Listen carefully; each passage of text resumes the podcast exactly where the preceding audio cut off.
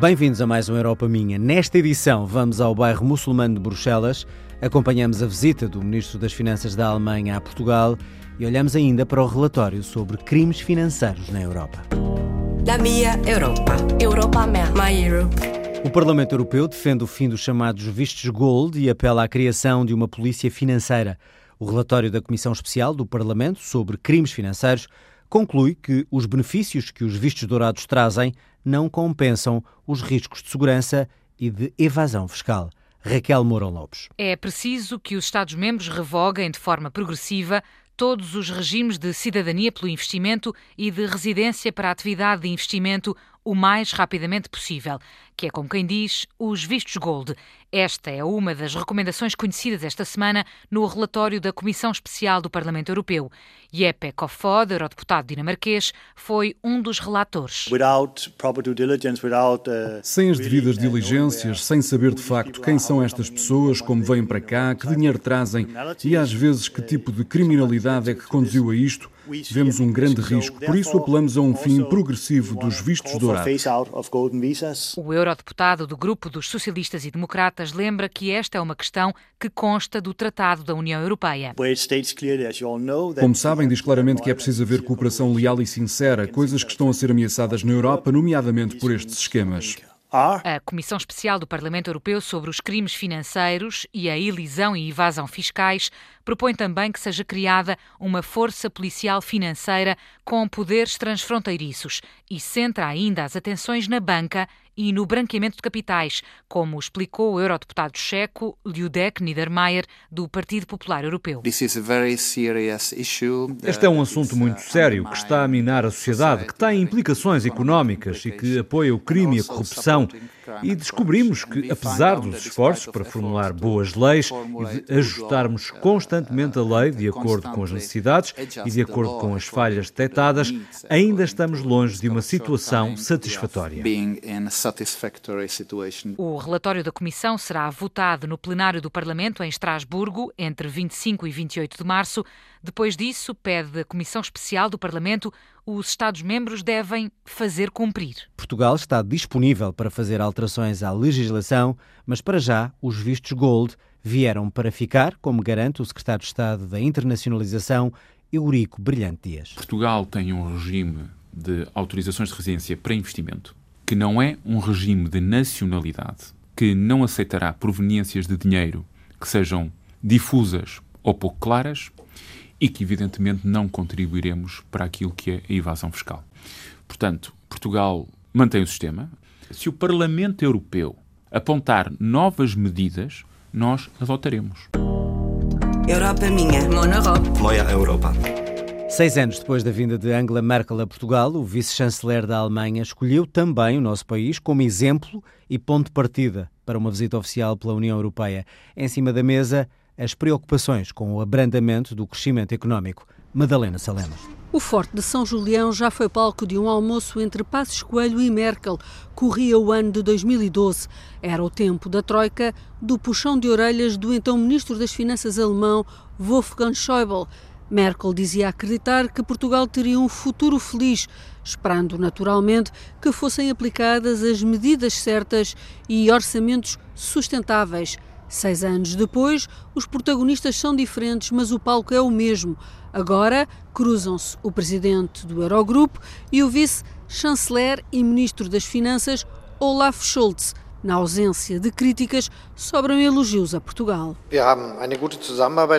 Temos uma boa colaboração com Portugal e por isso temos também perspectivas comuns em termos políticos para os tempos que se avizinham. Essas perspectivas dizem-nos que temos que fazer o possível para que a economia cresça e para que haja emprego. E isso tem sido conseguido em Portugal e também na Alemanha. Sem a Europa e sem as oportunidades que lhe estão associadas, não teríamos nem as taxas de crescimento, nem as oportunidades que temos hoje na Alemanha ou em Portugal. Eu estou muito impressionado com o desempenho do governo português. Tem um orçamento equilibrado, coesão social e os dados sobre o crescimento são positivos. Só temos que avançar. Desta vez, o almoço deu lugar a um jantar. Em cima da mesa, o reforço da União Económica e Monetária, para que numa próxima crise o euro esteja apto a resistir melhor e, claro, as preocupações com o menor crescimento de toda a zona euro, abalada pelo Brexit, entre outras questões políticas. O crescimento ligeiramente menor em 2018 tem eh, associado um conjunto de riscos que se foram acumulando ao longo dos últimos semestres eh, de uma natureza essencialmente política. Estamos a falar de, a respeito, por exemplo, do Brexit, e tivemos também, em alguns países europeus, eh, algumas alterações eh, políticas que introduziram alguma incerteza, por exemplo, Itália. Muitos dos países hoje na área do euro têm níveis de desemprego que são mínimos de décadas. Isto são os fundamentos das economias, a redução do desemprego, o investimento. E estes continuam fortes. E, portanto, nós temos que reduzir os riscos políticos para uh, permitir que a economia se desenvolva, que os 22 trimestres consecutivos de crescimento da área do euro possam continuar e que eh, essa prosperidade seja partilhada por todos os cidadãos. Mário Centeno promete ação e investimento para ultrapassar os riscos que estão a carregar de negro os horizontes da zona euro. Olaf Scholz escolheu Portugal como ponto de partida para uma visita a vários países. Europa minha. My Europe. Mon Europe. O geógrafo Christophe Guillouis publicou um ensaio onde explica o fim da classe média ocidental. Em entrevista ao Europa Minha, descreve as razões do aparecimento dos coletes amarelos e o despertar da elite francesa. Uma entrevista em Paris conduzida pela Rebeca Abcacis.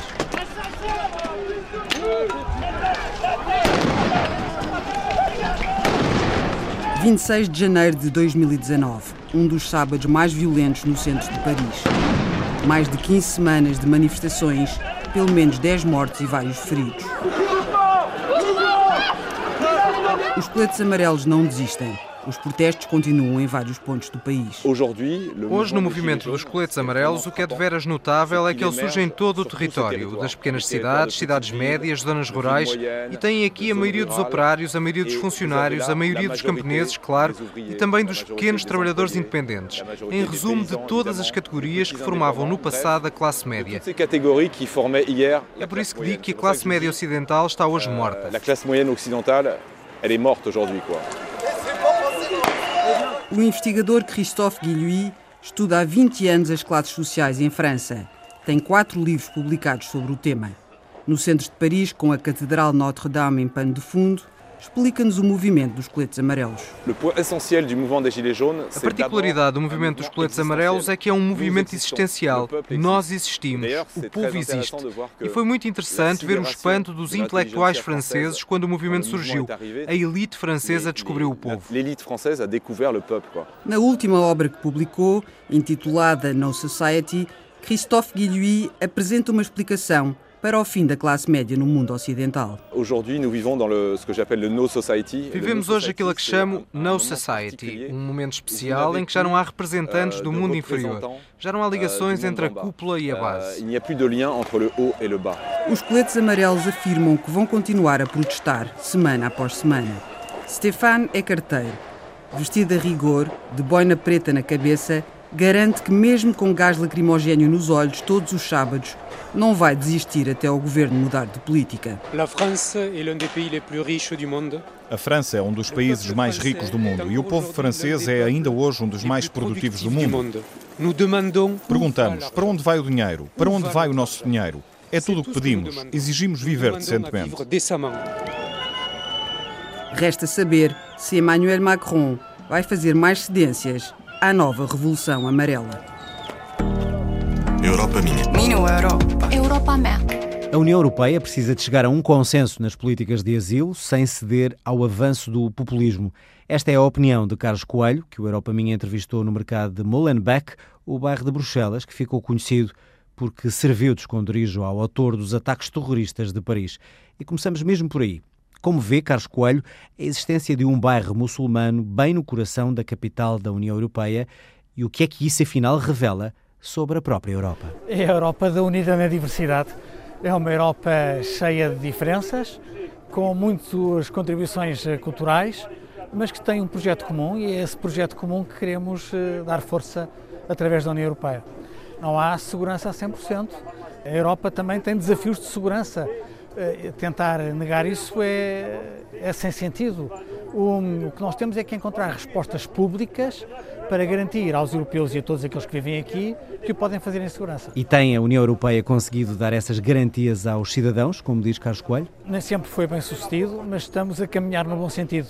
Se me pergunta eh, de uma forma clara, eu tenho a sensação que neste mandato parlamentar nós não fomos eficazes nas pedidos de asilo temos oito dossiês legislativos parados porque o Parlamento e o Conselho eh, não se entendem, mas nas respostas de segurança fomos mais eficazes no controle de armas, no controle de armamentos, no reforço da, da Frontex, no reforço da Europol, eh, nos controles de fronteiras, ou seja, nas respostas que demos para reforçar a segurança, nós tomamos decisões devemos ter tomado decisões noutras áreas onde não fomos tão felizes, como designadamente nas políticas de asilo. Quanto ao futuro, perguntámos ao eurodeputado do PSD há 21 anos como será a União Europeia e o Parlamento Europeu, já agora, depois das eleições de maio. Como sabe, há uma sondagem do Parlamento Europeu que tenta antever o que pode ser o cenário parlamentar depois das próximas eleições e, de uma forma geral, todos dizem isso, isto é, que vai haver maior expressão dos eh, partidos que são uh, contra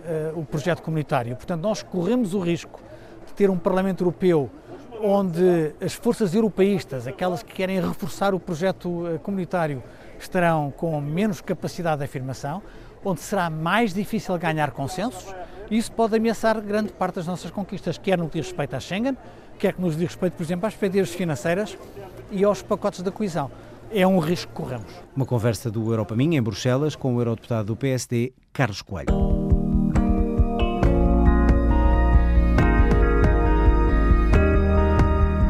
Termina aqui mais um Europa Minha, um programa com o apoio do Parlamento Europeu, produção de Carla Pinto, apresentação de João Adelino Faria. Siga-nos, como sempre, nas redes sociais em RTP Europa.